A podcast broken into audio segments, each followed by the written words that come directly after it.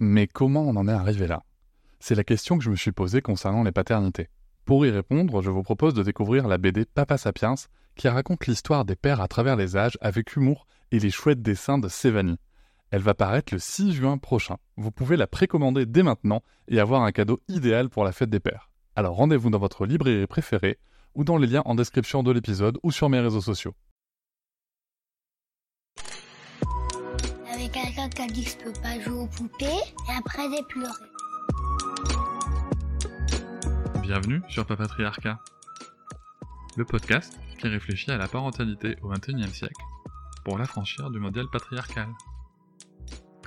Bienvenue dans cet épisode bonus. Je tiens avant tout à vous remercier énormément car si vous pouvez l'écouter, c'est que vous soutenez mon travail tous les mois et c'est grâce à ce soutien, grâce à cette énergie et à vos écoutes que le projet Papatriarcat peut continuer, que ce soit en podcast ou sur d'autres supports.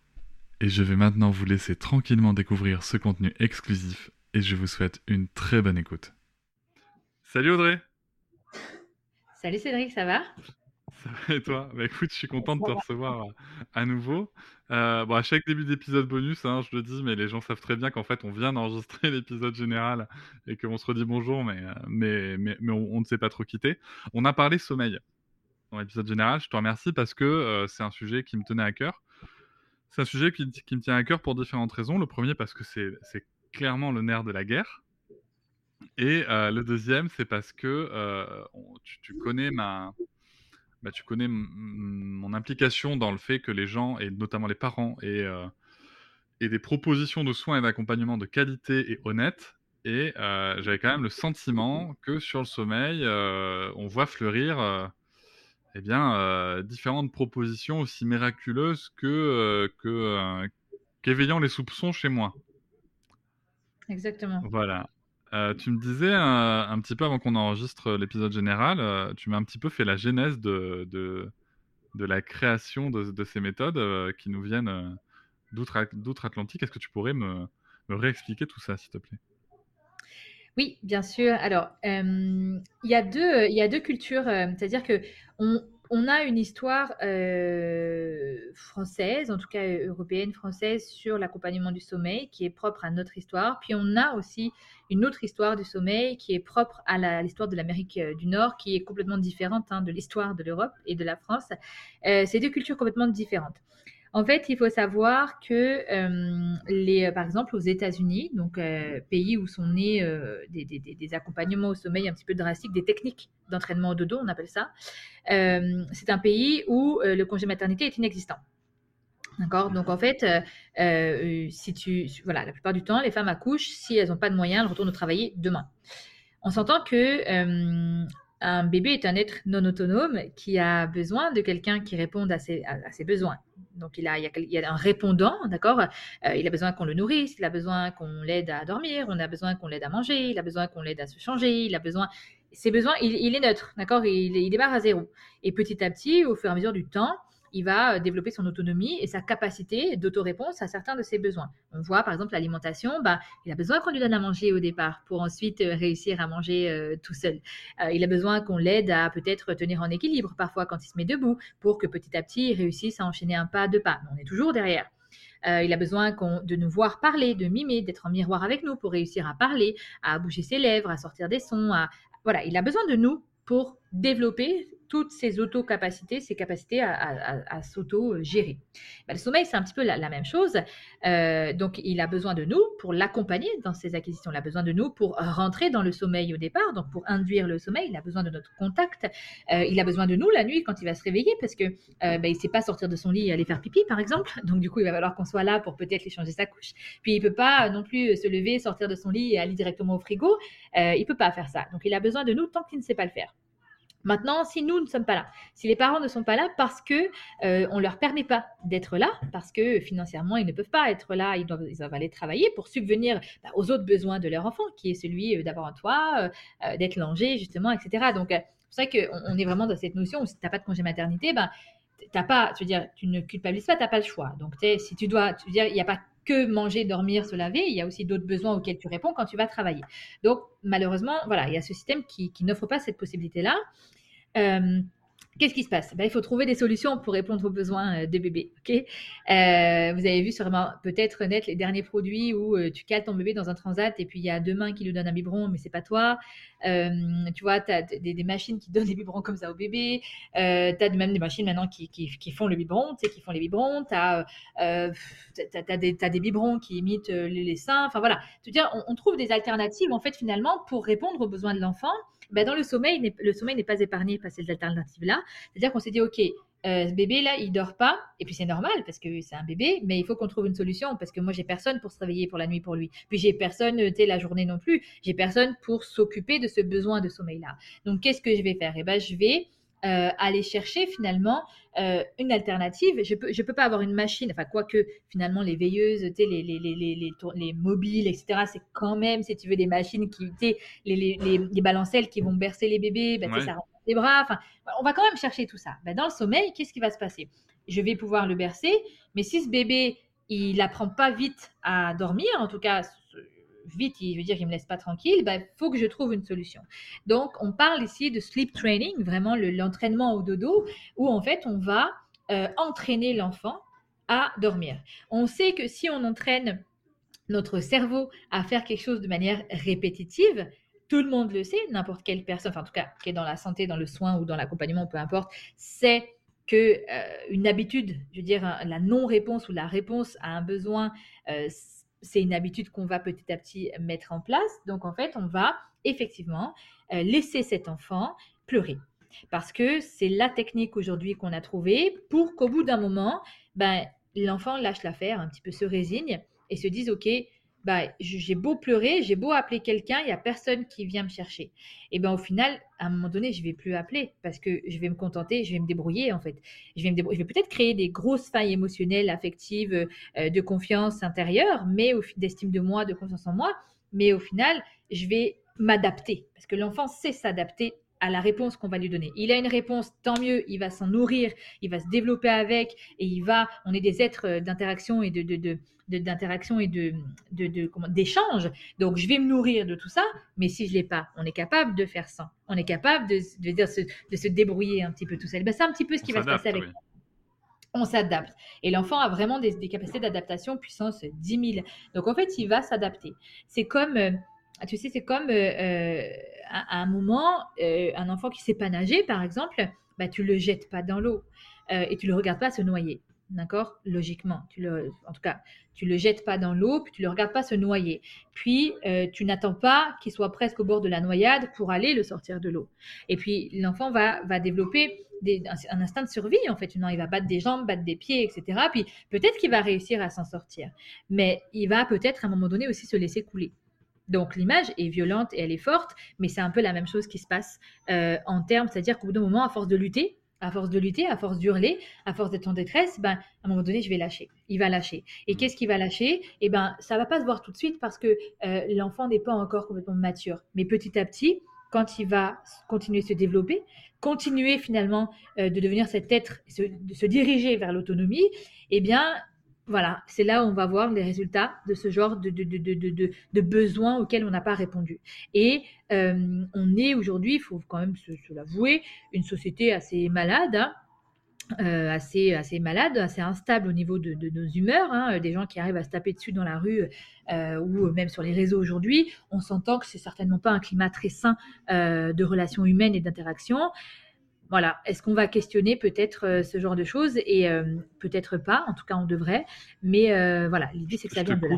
Je te coupe parce que justement dans mon livre, je cite un penseur indien qui s'appelle Jaipur Krishnamurti et qui pose la question qui dit est-ce vraiment un signe de bonne santé mentale que d'être adapté à une société que l'on considère tous malades moi, je pense pas. Tu vois? Non, mais la question se pose, tu vois. C'est, on est tous d'accord pour dire que la société a un problème, mais on veut tous, mais on veut tous que nos enfants soient adaptés à cette société. Complètement. Alors que pour le coup, ils en seraient peut-être la clé, tu vois, de, l'évolution de la société. Mais complètement. Et puis, et puis, euh, euh, enfin, moi, je suis quelqu'un, je m'intéresse beaucoup à, d'où on vient. Euh, on est des êtres complètement formatés. Hein. On est des êtres complètement formatés à un fonctionnement qui répond, si je vais vraiment loin dans, ma pensée, c'est des discussions que j'ai avec mon adolescent euh, de 12-13 ans. Hein. Euh, aujourd'hui, la société a fait ce qu'elle a voulu de nous, en fait. Au final, euh, elle nous a instruits pour répondre à... je coupe Non, non, on laisse, on va le garder.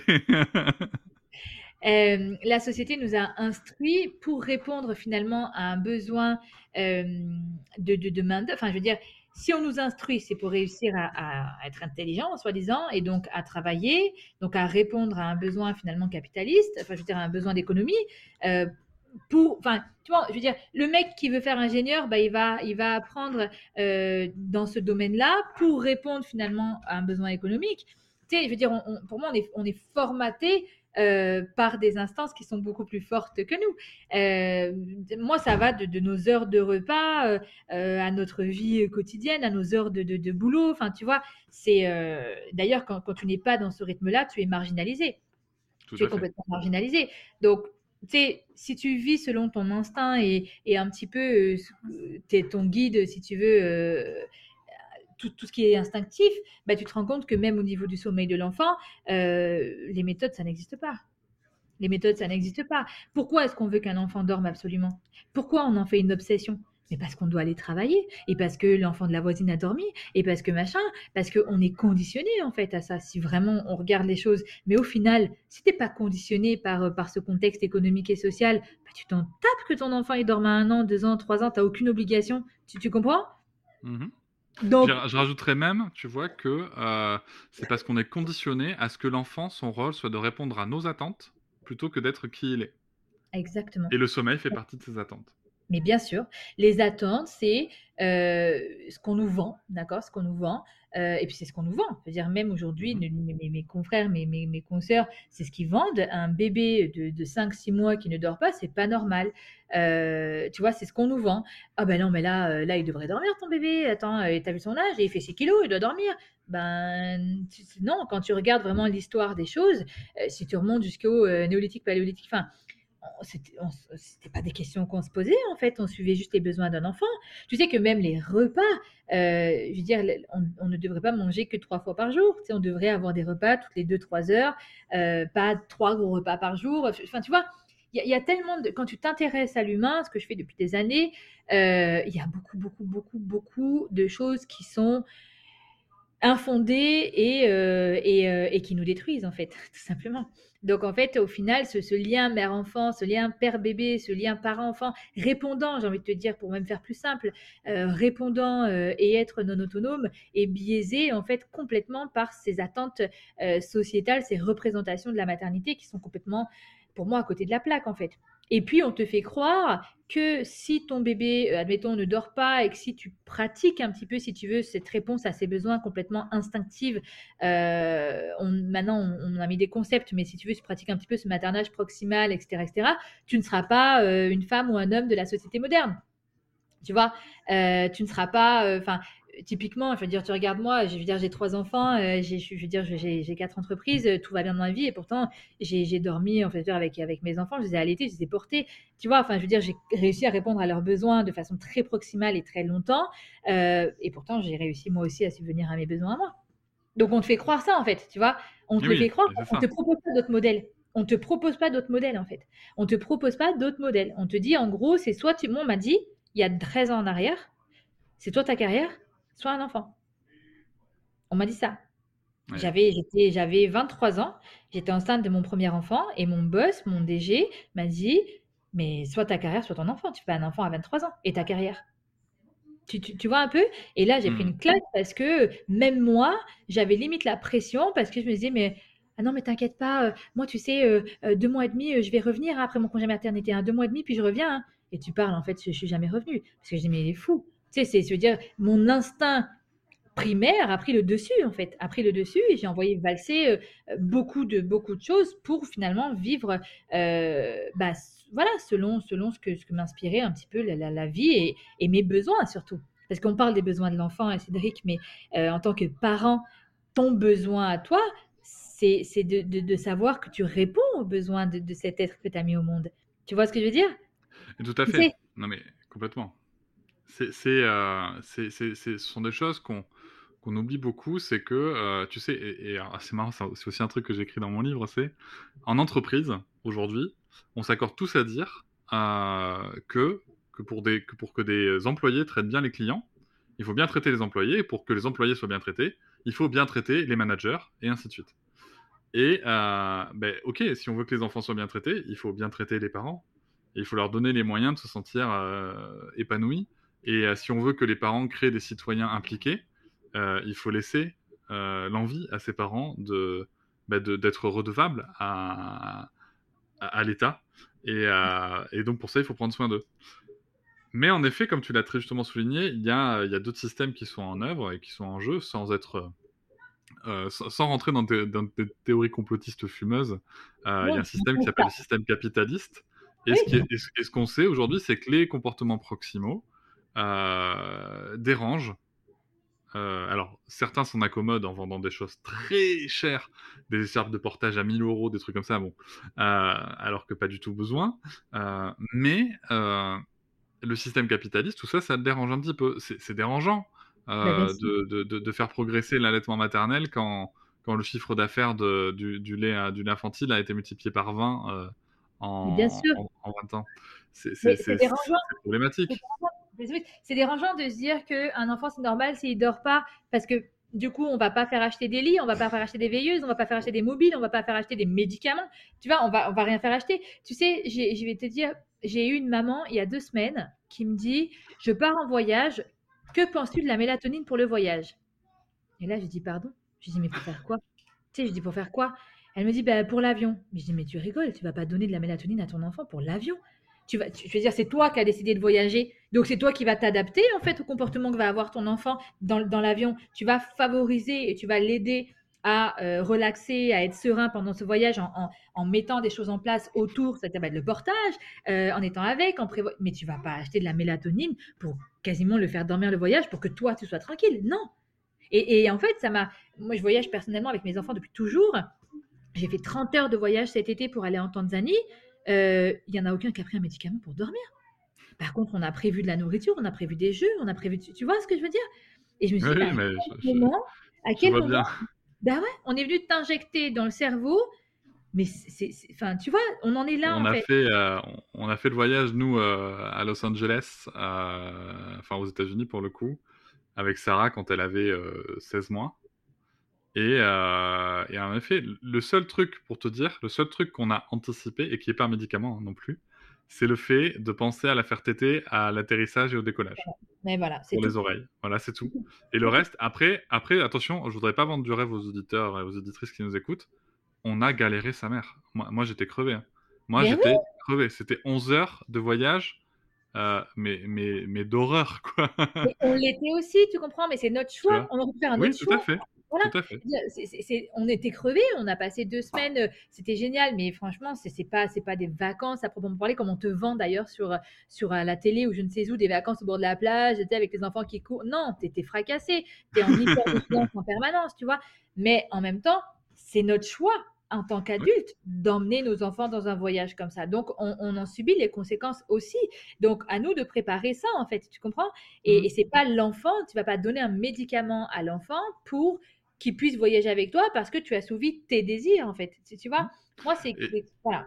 et et tu vois, juste pour pour redire ça par rapport à un juste milieu qu'on pourrait trouver, heu, parce d moi je connais d'autres personnes qui ont fait des voyages comme ça, hem, aussi assez loin, heu, alors pas avec des bébés là, hein, mais avec, des des enfants, en bas âge de 6-7 ans, qui sont partis aux Seychelles, tu vois? Donc pareil, il y a il y a quand même pas mal de trucs et c'était dans un club en fait et ce ce à quoi ils se sont autorisés, c'était: «OK, on sait qu'on va en chier pendant le voyage, par contre quand on arrive, on laisse les gamins une journée au club», Bien sûr. tu vois? «Et nous on dort, on récupère» bien sûr.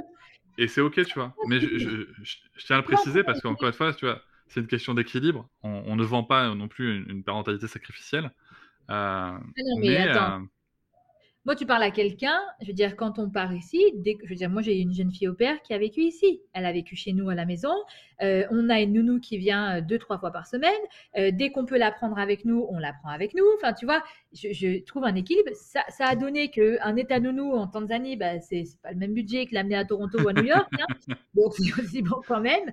Mais ça, ça- je veux dire, à côté de ça, on trouve un équilibre en fait pour Mhm. ajuster leurs besoins, nos besoins, tu vois, on trouve un équilibre. Mais moi, je veux dire, en tant que parent, on ne s'empêche absolument pas euh, de vivre et de euh, faire garder nos enfants, euh, prendre, partir avec une nounou, enfin, tu vois. Voilà, non, on, on se l'autorise aussi en fait. Donc, si tu veux, c'est pas. je pense que c'est hyper important de s'écouter avant tout Tout à fait. de s'écouter. C'est-à-dire que de, de savoir que en tant qu'être humain, on a des besoins, en tant que parent, on a des besoins, nos enfants en ont. Trouvons un, un- un équilibre. Tu vois, mettons la balance au milieu. Et on en revient encore une fois, finalement, au même sujet que pour le sommeil dans l'épisode général. hein. C'est où est l'équilibre Où est-ce que je m'écoute Où est-ce que j'écoute cette petite voix dont tu parlais aussi Et, euh, et c'est comme ça qu'on avance en acceptant aussi de faire des erreurs. C'est ça, en acceptant de faire des erreurs. Je te remercie beaucoup, Audrey, Merci, pour, euh, pour ce nouvel épisode. Salut. Merci. Je vous remercie de m'avoir écouté. Je vous invite à vous abonner et nous pouvons aussi nous retrouver sur Facebook, Instagram et sur le blog papatriarca.fr. À bientôt.